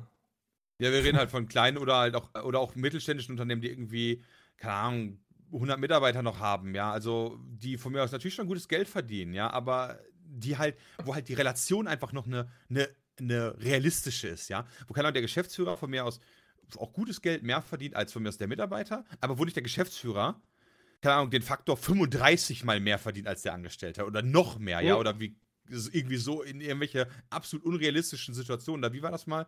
Äh, Tim Cook haben sie mal gezeigt, verdient pro Sekunde irgendwie dann so und so viele äh, Tausende Euro. Also, ich war, what the fuck? Ja, da kann, da kann mir auch keiner erzählen, dass man da nicht ein bisschen Steuergeld abschöpfen kann. Ja, und auch so, dann pissen die sich an, äh, an Face Google, Facebook und Amazon, die wirklich ja eine, eine Weltmacht sind, nicht nur finanziell, sondern auch im Einfluss und äh, wollen dann vielleicht die auch so ein bisschen regulieren oder, oder eindämmen, wie auch immer, und, und werfen dann aber diesen kleinen Unternehmen, die da vielleicht auf de dem Weg sind. Ich habe jetzt voll die geile Idee für ein neues soziales Netzwerk, weil Facebook sowieso scheiße ist. Und dann werden mir noch mehr Steine in den Weg geworfen, äh, wie ich das irgendwie groß machen kann oder zumindest ähm, äh, langfristig damit Geld verdienen kann, ist ja auch irgendwie Blödsinn. Also, Ja. äh, Deswegen, Ja. vielleicht sollte man das umsatzorientiert machen, weil Gewinn kannst du immer klein rechnen, aber wenn du sagst, okay, ein Unternehmen ab, keine Ahnung, 100 Millionen Euro Umsatz, Jahresumsatz pro Jahr, äh, hat halt einfach meiner Meinung nach zu Recht andere Regularien als äh, Unternehmen mit halt einer Million Euro Umsatz und äh, zehn Mitarbeitern, wo du dann halt am Ende vielleicht noch mal deine 50.000 Euro Gewinn hast. Ich sage jetzt nicht, dass 50.000 Euro nicht viel sind, aber es ist halt Hast du gerade Keine Betrieb Relation. beschrieben? Oder? 50.000 hat er gesagt, das ist ja lächerlich. genau, wir sind bei der 100 Millionen Euro Umsatz. Ja. Geil. ähm, ich unterwerfe mich dann auch mit der mit gerne den neuen Regularien. Das ist okay. Ach, sehr schön. Lasst uns noch einen kleinen Absacker machen, bevor wir zu den E-Mails kommen. Dennis, ich habe gestern auf Instagram gesehen, dass du ähm, als Pokémon-Trainer zu Halloween gegangen bist. Genau. Ja, ähm, seid ihr so Menschen, wenn Halloween ist, öffnet ihr die Tür oder tut ihr so, als wärt ihr nicht zu Hause? Nein. So generell so, als wäre ich nicht zu Hause. Das ist Ja. jetzt ganz unabhängig Oh, von Halloween. Oh, der Gerichtsvollzieher wieder. Ich bin da. Bin ich da, sorry. Ja, ja, ich weiß nicht. Also bei mir wurde nur zweimal geklingelt, aber ich habe auch, ich hatte auch einfach nichts da, weil hier in Hamburg war ja auch Feiertag und äh, ich hätte auch nichts mehr kaufen können. Hast du nicht immer Möhren im Haus für den Hund? Ja, aber Hättest ich du einen Möhren glaube, geben? wenn ich den Kindern Möhren gebe, dann ist es sehr schnell Problem hier. Ich hätte es gern gesehen. Na gut. Ja. Ja, bei mir hat jemand geklingelt, die haben Süßes oder Saures gesagt und ich habe gesagt Saures und habe den einfach in die Fresse getreten.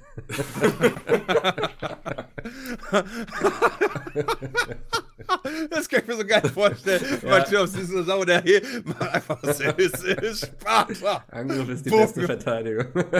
Ja. Kann ich mir bei Andi vor allem auch sehr gut vorstellen. Ja, ich kann das auch. Andi ist aber so auch ein verbittertes nicht so der. Nette. Ja. Der Hang zur Ja. Aggressivität Ja. ist vorhanden. Und ich denke so, in die Tür auf, was willst du? das ist Halloween. Ja, fick dich, dann trittst du mir ins Face. Sehr gut. Ja, die klingelt auf jeden Fall nächstes Jahr nicht wieder bei dir. Nee. Ähm, ich fange mal einfach mit den E-Mails an. Ich habe jetzt bei dem ersten den Namen weggelassen, weil er sagt, wo er arbeitet. Ähm, Hi Mikkel, ich arbeite seit anderthalb Jahren am Flughafen in Zürich und es stimmt, dass man am Flughafen die dümmsten Sachen sieht. Als kleines Beispiel hat vor ein paar Monaten mal ein Passagier bei uns in den Lift gekackt. Ich wette, das war derselbe Typ, Das war der der bei Fortnite. Fortnite stand auch hingekackt hat. Ja, schon mal getrainiert. rum, ja. Also wollt ihr euch einmal fragen, was ihr für besondere Erlebnisse am Flughafen hattet? Positive, schlechte oder einfach die lustigsten? Ähm, falls ihr überlegen müsst, würde ich einfach mal anfangen. Äh, ich war ja früher auch Spieleredakteur und war dann immer auf so verschiedenen Events und dann gab es auf einem Event, hat man so einen USB-Stick bekommen und der sah aus wie so eine Patrone, ähm, also wie so eine Munition quasi. Und ich bin mit dem wirklich viel durch die Gegend geflogen, bis ich mal Berlin-Tegel stand und die checken so mein Gepäck durch, also scannen das und so und dann sehe ich schon so, dann wird jemand dazugerufen, so, so Mhm. der Supervisor oder so und sagen die mir schon so, ja, setzen Sie sich mal erstmal so und die gucken ja die ganze Zeit aufs Bild und so. Ähm, dann muss ich das, dann sagen sie irgendwie zu mir so, ja, machen Sie mal bitte Ihren Rucksack auf und ich mache den Rucksack raus auf und dann holen sie eben diesen USB-Stick raus, der wie eben wie eine Patrone von einem Gewehr, so sah das aus. War schon ein bisschen größer und so. Meinten sie, ja gut, Munitionsfund, müssen wir die Polizei rufen. äh, ich habe mich innerlich echt schon eingeschissen, also so wie der Typ, der irgendwie dann Lift gekackt hat wahrscheinlich.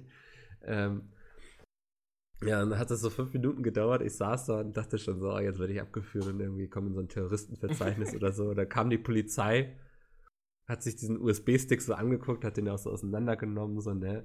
Meinten die noch zueinander so, ja, warum rufen die uns denn jetzt wegen so einer Scheiße, ne? Und meinten dann zu mir so, ja, das nächste Mal lassen sie ihn am besten einfach zu Hause, aber es passt schon alles. Ähm, ich vermute mal, die haben wahrscheinlich irgendwelche Richtlinien oder so, ab wann sie die Polizei rufen müssen, weil ich meine, es war klar, ich habe denen ja auch gezeigt, dass das ein USB-Stick so ist, also den, dem Personal da, aber ähm, die hatten tatsächlich dann die Polizei gerufen und das war für mich, ähm, jeder, der mich kennt, weiß, ich komme sehr ungern mit dem Gesetz in ähm, Verbindung, also in Konfrontation. Konflikt. Konflikt, danke. Ähm, war das schon unangenehm und das morgens musste nicht sein, ja. Aber der, der USB-Stick sah jetzt nicht aus wie eine Handgranate oder so. Es gibt ja so Äh. lustige USB-Sticks. Nee, das zum Glück nicht. Okay. Aber hätte ich wahrscheinlich auch mitgenommen. Ja. Habt ihr sonst irgendwie Das- Flughafen? Dennis, du fliegst ja viel. Äh, ja, äh, einmal, es war sehr lustig, an dem, wir haben ja ein SWAT-Event gemacht in irgendwo in der Nähe von München, ich weiß nicht mehr wo, ja, mit EA damals zu Battlefield Hardline.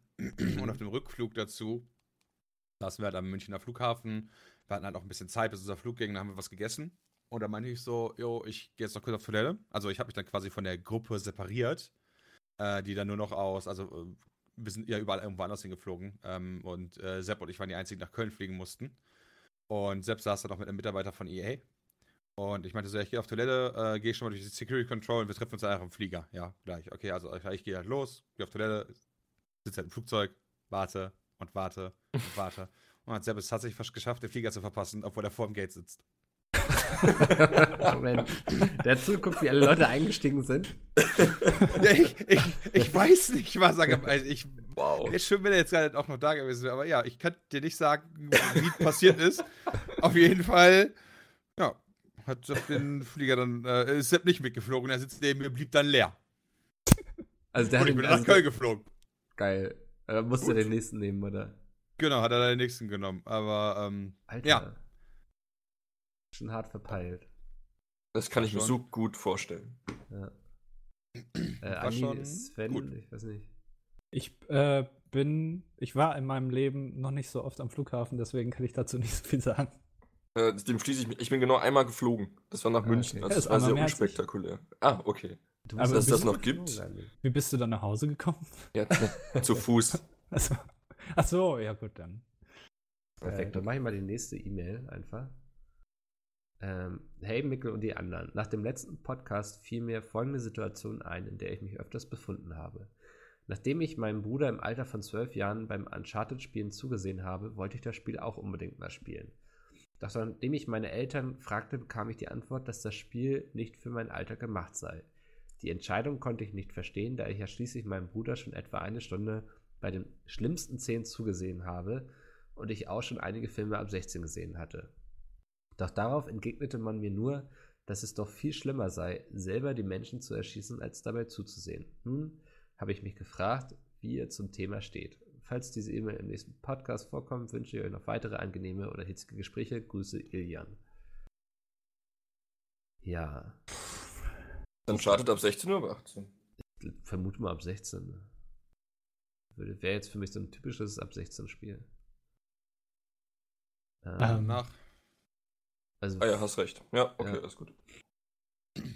ich finde, das ist immer so eine Sache, also was das Spiel auf jeden Fall vom Film als Medium unterscheidet, ist, dass man selbst derjenige ist, der diese Handlung ausführt. Und ich glaube schon, dass es ein qualitativer Unterschied ist, ob man dabei nun zuschaut oder ob man das selbst macht. Hm. Das ist so meine Meinung zum Thema. Ähm, ja, finde ich schwierig. Also ich durfte auch schon in dem Alter Spiele ab 16 spielen. Ja, und guck mal, wo du jetzt bist, ne, super. Ja. Ja, aber Also- ich glaube, das darf man nicht unterschätzen. nee, also, diese- das denke ich auch. Ja. ganzen USK-Einschätzungen, die haben ja schon ihren Sinn. Also ähm, da jetzt einfach drauf zu scheißen und zu sagen, naja, pff, ich, ich kann das ab, ähm, ist, glaube ich, auch ein bisschen kurz gedacht. Ich habe mal, ähm, da war ich auch noch relativ jung, ähm, habe ich, äh, warum auch immer, das Spiel Siedler gespielt, glaube ich, ähm, am PC. Und seitdem trittst du Kinder in die Fresse, wenn sie Ja. Ja. Ja, Ja. und zwar g- gegen Computergegner, weil ich hatte damals schon keine Freunde. Ja. Und äh, da war ein ähm, Bekannter von mir auch da, der war damals, weiß ich nicht, fünf oder so, also relativ klein noch. Und der hat da mir bei zugeguckt und dann irgendwann kam halt dieser Gegner, äh, der Computergegner, einfach mit seinen, ich kenne mich damit nicht aus, mit irgendwelchen Pferden und so plötzlich in meine Basis oder wie man das dann nennt. Und da hat er richtig Schiss bekommen. Der hat angefangen zu weinen, weil er gemeint hat, scheiße, die kommen jetzt und, und nein.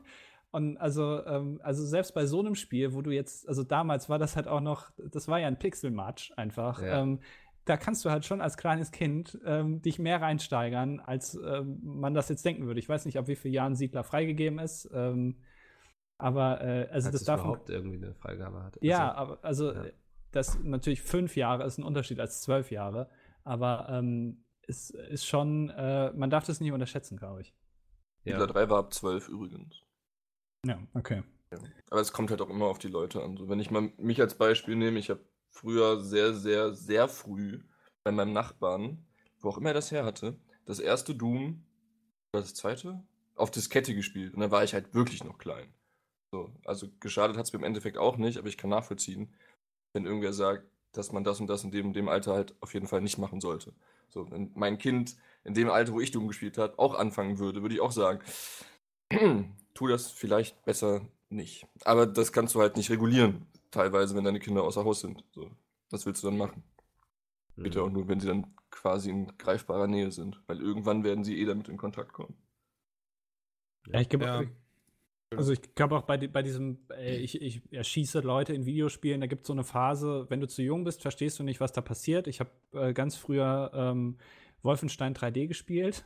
Jawohl. Ah. So. So, Ähm, jetzt ergibt alles Sinn. Äh, da habe ich auch, also ich konnte mich auch selbst nicht mehr, ich hat ein bisschen gedauert, bis ich das Spiel überhaupt wiedergefunden habe, dass, also dass ich wusste, dass es das Spiel war, weil ich mich an das, an das Leute erschießen an sich gar nicht so wirklich erinnert habe. Sondern eher an diese schönen vielen Hakenkreuze, die überall dran waren. ähm, aber äh, und, und- dann gibt es irgendwann die Phase, ein bisschen zu alt, dann verstehst du zwar, ich erschieße da jetzt einen Mensch, auch wenn virtuell, aber es ist halt nur virtuell. Ja. Aber ich glaube, es gibt diese Phase zwischendrin, das sind so ein, zwei, drei Jahre, wo du es halt nicht genau unterscheiden kannst und dann dir schon einen gew- gewissen Realismus daran vorstellst. Und das ist genau die Phase, wo du solche Spiele nicht spielen solltest. Hm. Ja, da stimme ich tatsächlich auch zu. Also ich finde halt diese Regularien um 12 herum finde ich cool. Äh, ich kann mich noch erinnern, tatsächlich an eine Szene äh, aus ähm, einem Mickey Mouse Cartoon, ja, ähm, wo Goofy auf so einer Turmuhr war. Und dann hat er irgendwie einen Eimer auf den Kopf gekriegt, war halt so benebelt, ja, und ist halt an so einer Stange getänzelt, so am Abgrund. Und da dachte ich mir damals immer so, boah, krass, Alter, wie viel Aufwand das gewesen sein muss, das zu drehen mit dem Kostüm. Ja, weil ich damals noch nicht gecheckt habe, dass es zeichnet. Aber ich bin der Meinung, dass die Abgrenzung 18 äh, die falsche ist. Also äh, nicht, nicht 18 äh, an sich die falsche, sondern dass halt eine, viel zu viele Spiele die Grenze 18 bekommen. Ja, ich find, bin halt der Meinung, dass ein COD ab 16 ist, aber ein Wolfenstein oder ein Man's ab 18. Also dass es da halt nochmal einen Schritt drüber gibt, der ab 18 sein sollte. Bei den geringeren Sachen, so um den Alter 12, wenn man so anfängt, so zu schärfen, zu checken, was es ist, da finde ich den Jugendschutz am wichtigsten. Ähm, bei, bei späteren dann nicht mehr. Und also bei 16, keine Ahnung, ich finde halt nicht, dass wenn jemand 16 Jahre alt ist und COD spielt, dass der wahrscheinlich das nicht checkt, dass- was da gerade passiert. Also, dass das halt digital ist. Ähm, Und worauf wollte ich hinaus? Jetzt habe ich, hab ich mich. ich mache gerade so mit meinen Gedanken bei Goofy noch. Wieder da dieser Turmuhr rum. Ist Alter. Goofy eigentlich ein Hund? Der selber einen Hund hat? Also es gibt ja, Hunde- das ist Andi, das wollte ich morgen mit dir im das, Ach so, im okay. Duett besprechen. Ähm, ja, also, aber könnt ihr ähm, nochmal so ein bisschen auf die Kernfrage zurückzukommen? Ist das Argument der Eltern ist ja auch, dass es ein Unterschied ist, etwas selbst zu spielen, als nur dabei zuzuschauen. Ja. Ist es. Also kann ich voll und ganz nachvollziehen. Selber Ja. abzudrücken oder so, das klang jetzt sehr martialisch, aber Ja. virtuell abzudrücken ist halt was völlig anderes, als nur einen Film zu konsumieren. Finde ich jetzt. Ja, also ich gehe da d'accord mit dir. Also ja, das ist auf jeden Fall was anderes. Äh, mit zwölf Uncharted spielen, ob es ein Problem ist, kann ich schwer einschätzen, weil ich kein, kein Elternteil bin. Ich glaube, ich würde da anders drüber nachdenken, wenn ich Kinder hätte. Hm. Aktuell sehe ich gerade so, Uncharted ist für mich halt so das Spiel, wo ich jetzt echt nicht so die krasse Problematik sehe, auch wenn da halt auf Figuren geballert wird. Aber das liegt vielleicht auch daran, dass ich halt mit zwölf schon OT gespielt habe. Wir haben aber auch Ja. den Vorteil, dass wir echt viele Spiele kennen, also fast, also fast alle wahrscheinlich kennen, viele davon selbst gespielt haben und mit dem Medium halt auch völlig anders aufgewachsen sind als die ante Generation. So. Die sehen dann vielleicht nur das, was in den Medien gibt oder kommen dann im falschen Moment auch mal rein und nehmen sich selten die Zeit, sich daneben zu setzen, während wir halt echt viele Sachen auch von eigener Erfahrung aus kennen. So. Und wir gehen dann wahrscheinlich auch komplett anders damit um als die Generation vor uns. Hm. Ja, es, es geht ja auch meistens eigentlich dann nur um Spiele. Also habe ich so das Gefühl. Also äh, wenn man sich mal auch die Serien anguckt, die, also ich habe in meinem Bekanntenkreis auch Leute, die sind äh, noch jünger, aber gucken sich sowas wie The Walking Dead an oder so, wo man vielleicht auch mal diskutieren könnte, ist das vielleicht so gut, wenn man sich das schon mit elf, zwölf anguckt, sollte Oh, man das machen. ja. Ähm, aber diese Diskussion wird irgendwie nie geführt, sondern meistens geht es nur um Spiele. Ähm, ja, keine Ahnung. Na gut. Ähm, kommen wir zur nächsten E-Mail. Die soll, also haben wir wahrscheinlich schnell abgehandelt. Ähm, hey Leute, ich habe da mal eine Frage an euch. Ich hasse es, wenn jemand Kanicke sagt, da ich mit demselben Nachnamen Nickel heiße. Da ich selber mit dem Nachnamen Nickel heiße. Meine Frage wurde. Digga, wärst du Mickel Nickel heißen Mikkel, ich wollte es gerade sagen. sag das, das. Meine Frage, wurden über eure Namen mit zwei Nachnamen Witze gemacht? Hat es euch sehr gedacht? Ja. Also, Kanickel, das kann ich selbst sehr gut. das, also, es hat mich jetzt nie krass gestört oder so, weil ich glaube, wenn man auf sowas einfach nicht eingeht, dann verliert das auch sehr schnell seinen Reiz. Aber gerade, es, deswegen ist die E-Mail auch hier mit drin, dass äh, ich habe mich da sofort angesprochen gefühlt. Ich glaube, jeder, der Nickel oder Mickel heißt, kennt den Spruch äh, Kanickel. Ja, oder wenn du halt eben auch in der Stufe bist und äh, du hast irgendwie drei Leute, die Andi heißen, dann wird Ja. sich halt für Mhm. jeden irgendwie überlegt, okay, wie, wie machen wir das jetzt, dass der sich immer angesprochen fühlt. Ähm, Äh, das geht, dann, das geht so? dann nicht, nee, es geht nicht unbedingt um den Nachnamen dann, sondern es, es gehen auch, äh, also generell diese, diese Spitznamen, die man dann bekommt. Ja. Ähm, Mickel kennt das wahrscheinlich nicht so für, von seinem Vornamen her. Ich kann mir nicht vorstellen, dass du in der Stufe einen noch hattest, der auch Mickel hieß. Nee, komischerweise. Aber, aber Bram und, also ich meine, bei Pizmeet gab es zwei Leute, die Dennis hießen. Also, ich meine, Ja. das ist ja schon ein großer Zufall. Äh, Ja. ja. Gut, Sven, der Svenja Klasse ist auch mehr. nah, naheliegend. Cool. Bitte, Bram, was wolltest du? Bei mir in der Klasse gab es auch noch mehr, die Dennis hießen.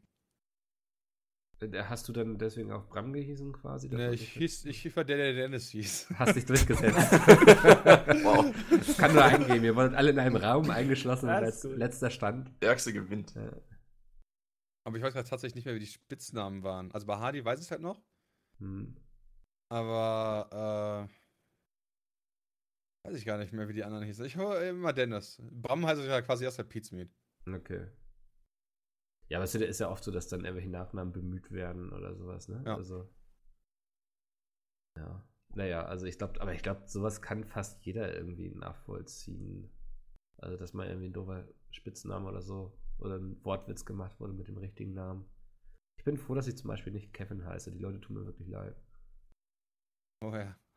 Also, Richtiger Kevin, ey.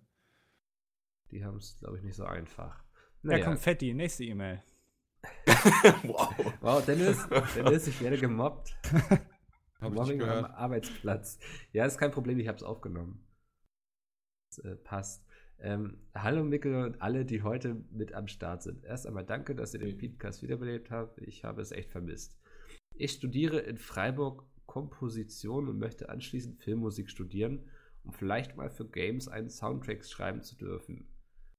Film und Game-Musik sind stilistisch sehr ähnlich und deshalb und haben deshalb dieselben Studiengang. Okay. Ah, deshalb derselbe Studiengang. Ich durfte bisher für ein paar kleine Indie-Spiele einen kurzen Track schreiben und es macht unfassbar Spaß, auf diese Art und Weise an Games beteiligt zu sein. Außerdem hatte ich bereits die Ehre, den großen Hans Zimmer kennenzulernen bei einem Kurs. Meine Frage an euch: Was sind eure Lieblings-Soundtracks in Spielen?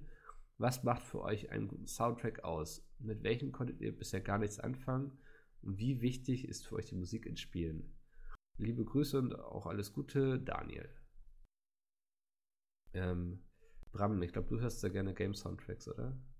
Ähm, tue ich tatsächlich. Ähm, da finde ich, verdammt, wie hieß nochmal der Nintendo-Chefentwickler? Mia, ne, Miyamoto. Miyamoto, so, ne? genau. Der, äh, ganz interessant, der hat mal gesagt, so ein guter Soundtrack äh, besteht daraus, dass du, auch wenn du den 100 Stunden gehört hast, danach der immer noch, dir immer noch nicht auf den Sack geht. Mhm. Ähm, ich glaube tatsächlich, dass das ein ganz gutes Beispiel ist für äh, vernünftige Tracks in Spielen, aber das sind nie die Gänsehaut-Tracks. Die Gänsehaut-Tracks sind meistens äh, wirklich die, äh, zum Beispiel, ich bin jetzt am Wochenende bei Skyrim in Konzert, ja. Also sowas zum Geil. Beispiel finde ich halt unfassbar episch. Final Fantasy in Konzert war ich schon unfassbar geil. Nicht alle Lieder natürlich, ja, wohlgemerklich.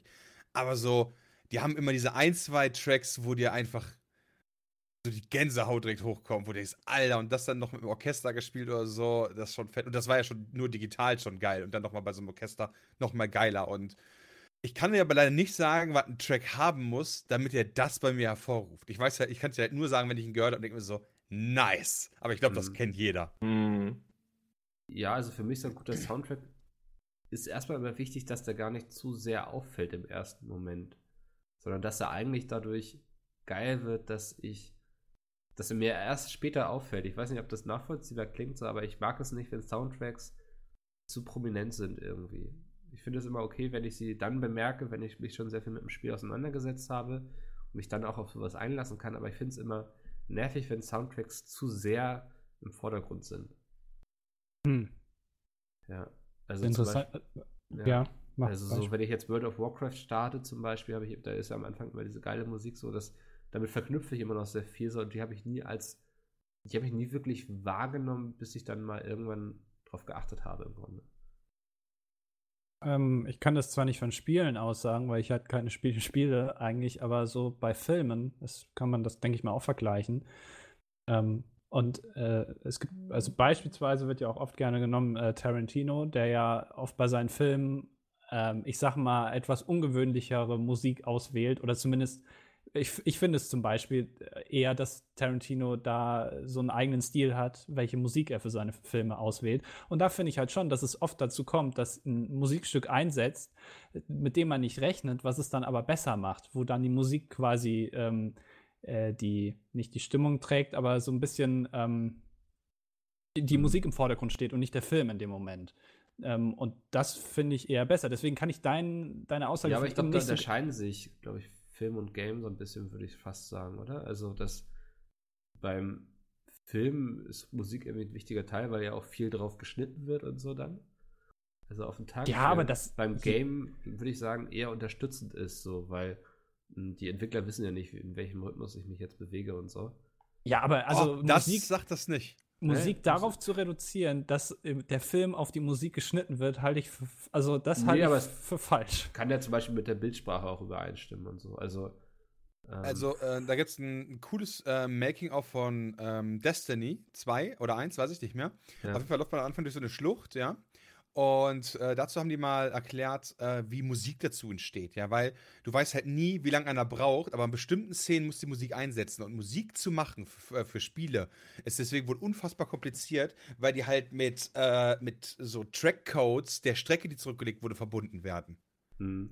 damit die halt an bestimmten Stellen äh, einsetzt, aber vorher darf ja nicht nichts kommen äh, und der Übergang darf trotzdem nicht krass sein und da gibt es halt so, das ist eine eigene Wissenschaft für sich. Und Eigentlich äh, müsste man sich mal den Kai Rosenkranz einladen, der doch den Soundtrack für Gothic gemacht hat. genau, Mal der hat den den Soundtrack und erzählen dafür Gothic lassen, gemacht. Das wäre vielleicht ganz spannend. Das, das wäre wirklich spannend, ja. Und also, ich finde halt gerade dieses, äh, da, da bin ich voll auf Andys Seite, dieses, wenn die Musik so in den Vordergrund tritt, äh, eventuell mit einem Stück, mit du nicht gerechnet hast, egal ob es jetzt ein bekanntes Lied ist oder äh, auch von mir aus für, einen, für den Film gemacht ist. Ähm, Ja. Ist halt äh, ne, wirklich, muss man tatsächlich äh, ausnahmsweise mal Star Wars Episode 1 hin, äh, äh, als, als finde ich, großartige Referenz hinzufügen. Ähm, der Kampf, wenn der, äh, wenn der Kampf losgeht, äh, Obi-Wan Kenobi, äh, Darth Maul und Qui-Gon Jinn. Mega gut. Hm. Ja, also Haben wir äh, alle ein im Ohr, Lied, glaube ich, gerade. äh, ein, Lied Nee. ein Lied geschnitten, äh, quasi kompo komponiert, nur für den Film. Und du merkst halt wirklich, wie die Musik so in den Vordergrund tritt und die Sounds des Films leiser werden. Und die Musik sehr prominent ist. Natürlich verbunden mit dem Bild, klar, aber das hast du bei Computerspielen ja auch. ja. Aber äh, deswegen, das halte ich für Ja, aber hast du das bei Unfassbar wichtig. Computerspielen so, dass die Musik in den Vordergrund tritt? Also ich habe mich ja eben so auf Computerspiele so bei. Also ich finde zum Beispiel, dass Filme und Computerspiele da nicht so gut vergleichbar sind. Da gibt's aber. Okay. Entschuldigung. Ja, Dennis, mach du, wenn du willst. Ähm, äh, also ja, kann, kann ich verstehen, aber äh, Computerspiele bestehen ja teilweise auch aus Cutscenes. Hm. Und äh, was für mich ein elementarer Bestandteil ist. Und da die Verknüpfung dabei zum Beispiel mit einem Mass Effect. Ja, äh, äh, äh, Earth Silent heißt der Song, glaube ich, aus Mass Effect 3 am Anfang, ja. Während du spielst und läufst und zwischen diesen äh, Cutscenes hin und her springst, Alter, delicious, ja. Dies, das Spiel, nimm die Musik raus und das ist ein bisschen so, als wenn dir Friends angucken würdest ohne die Lacher. Ja. ja, ich verstehe, was du meinst. Ja, Ja, also du hast aber. Ähm, es gibt ein, eine prominente Szene, das ist, glaube ich, aus Far Cry 3. Da erinnern sich wahrscheinlich auch sehr, sehr viele dran.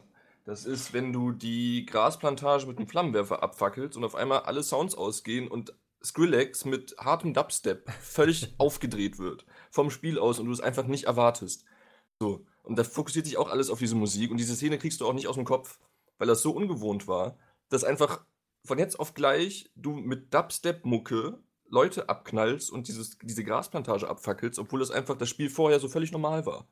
So, und das war auch so ein Mittel, was, glaube ich, auch nur einmal benutzt wurde. Und ich wüsste jetzt auch nicht, in welchem anderen Spiel Musik dann auf einmal so plötzlich, so spontan ähm, in den Vordergrund gerückt wird. Und das war schon cool. So. Hm.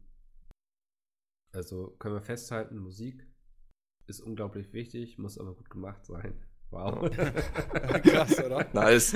Welche Es gibt halt- Erkenntnis hier im Podcast? Es gibt halt wirklich super viele, äh, ja, auch, naja, Beispiele, also, also quasi alle Beispiele, die nicht im Kopf geblieben sind, äh, sind entweder so leises Hintergrundsäuseln, so als wenn du, keine Ahnung, von mir aus in WoW einfach von A nach B läufst, ja. Hm. Aber ähm, ich weiß gar nicht, ob Blizzard das immer noch macht, aber wenn du, äh, äh, wenn du früher äh, das erste Mal Stormwind betreten hast, kam immer das Stormwind-Theme.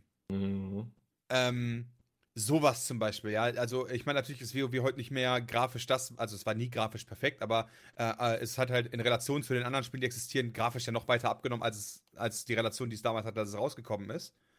Ähm, das, das ist schon, sind schon so Momente, wo du denkst so, holy shit, Alter, das zieht dich so richtig rein. Oder wenn du in, in Skyrim äh, äh, am Anfang aus dem Knast äh, fließt und so und dann halt das Tor öffnest, äh, um halt quasi das erste Mal die, die Welt zu betreten und dann halt dieser Skyrim-Theme-Song einsetzt. Das sind so Momente, ähm, halt, die sind halt krass. Ja, also einfach, wenn auch dann dieses super epische Musik kommt. Aber auf der anderen Seite muss man auch sagen, ähm, so der Skrillex-Song jetzt mal bei dem Feld abseits, aber meistens ist es so eher so, gibt's Epic Music, also als Kategorie wirklich so von einem Orchester gespielt, mit so Höhen und Tiefen und laut und äh, so als eigene Musikkategorie, weil äh, die meisten Songs, die einem so im Kopf bleiben, passen halt ziemlich alle so in diese gleiche Kategorie rein, würde ich sagen. Ich weiß aber nicht, wie man die nennt. Aber ich weiß nicht, ob ihr das nachvollziehen könnt. Ja, ich So, weiß, was so, du meinst. Weißt du, so der, der Star Wars Song zum Beispiel, als auch der Skyrim Song, als auch von mir aus dann halt ähm, Jetzt so Zelda Skrillex zum Beispiel noch spontan. Ja, wie gesagt, Zelda finde ich zum Beispiel fällt da halt gar nicht rein, weil die keinen epischen Soundtrack haben. Also auch Super Mario nicht oder so. Die haben halt diese Musik, die kannst du halt auch noch 100 Stunden noch geben und die wird nie Mhm. nervig. Ja. Also unsere Musikdatenbank, wo wir immer unsere Musik herbekommen, hat eine Kategorie Epic. Ja, ist ja sowas wie Skyrim, Mass Effect, sowas. Ja, das sind, ist diese klassische Trailer-Mucke meistens. Ja, das genau, wird ja ganz meine oft genutzt, was auch mega langweilig ist. Deswegen finde ich es immer cool, wenn Filme oder Spiele von mir aus auch halt sowas machen, wie Sven eben beschrieben hat. Wenn da einfach mal Dubstep einsetzt. Das Also halt völlig out of context gehen. So. Genau, also wenn du es zu oft machst, nutze ich es natürlich auch wieder ab, aber ähm, so im Allgemeinen äh, ist das, glaube ich, ganz cool. Da sind jetzt ja auch zum Beispiel diese ganzen Marvel-Trailer hingegangen, dass die in ihren als Musik sehr alte Songs irgendwie so von Fleetwood Mac Mm. und sowas nutzen. Ne? Das ist ja so ein richtiger Trend irgendwie.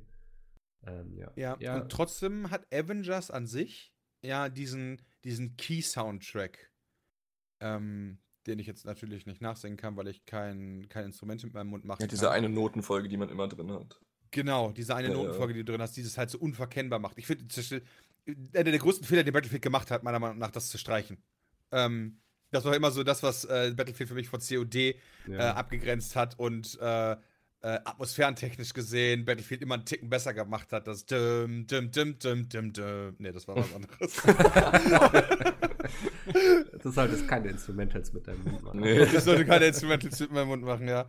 Ja. Aber ähm, solche, solche Verknüpfungen für den Song an sich im Kopf, ich glaube, ich glaube auch, dass sie aus marketingtechnischer Sicht super klug sind. Ja. Und ähm, dass sie halt auch, teil- wenn die Songs richtig gut sind, Alter, dann hast du halt wirklich so Lebenswerke geschaffen. Ganz ehrlich, die Battlefield-Musik kennt, glaube ich, fast jeder. Auch selbst die Leute, die Battlefield nicht gespielt haben. Mhm. Wird ja auch auf den Filmen benutzt, äh, in, in äh, Fernsehbeiträgen sogar benutzt. Äh, so eine Musik. Aber ich glaube, ein gutes Beispiel da ist noch die James Bond äh, Titelmelodie, beziehungsweise dieses ganz charakteristische Ja. äh, Piano, was immer in diesen ganzen Songs eigentlich benutzt wird. Ja. Ähm, das ist ganz, also das kommt immer in diesen ganzen Titelliedern vor. Ich glaube, der letzte war von ähm, Adele, kann das sein? War das beim letzten Film von James Bond? Ah, ähm, weiß ist es auch eingearbeitet worden in den Song? Ähm, das, das kennt auch jeder.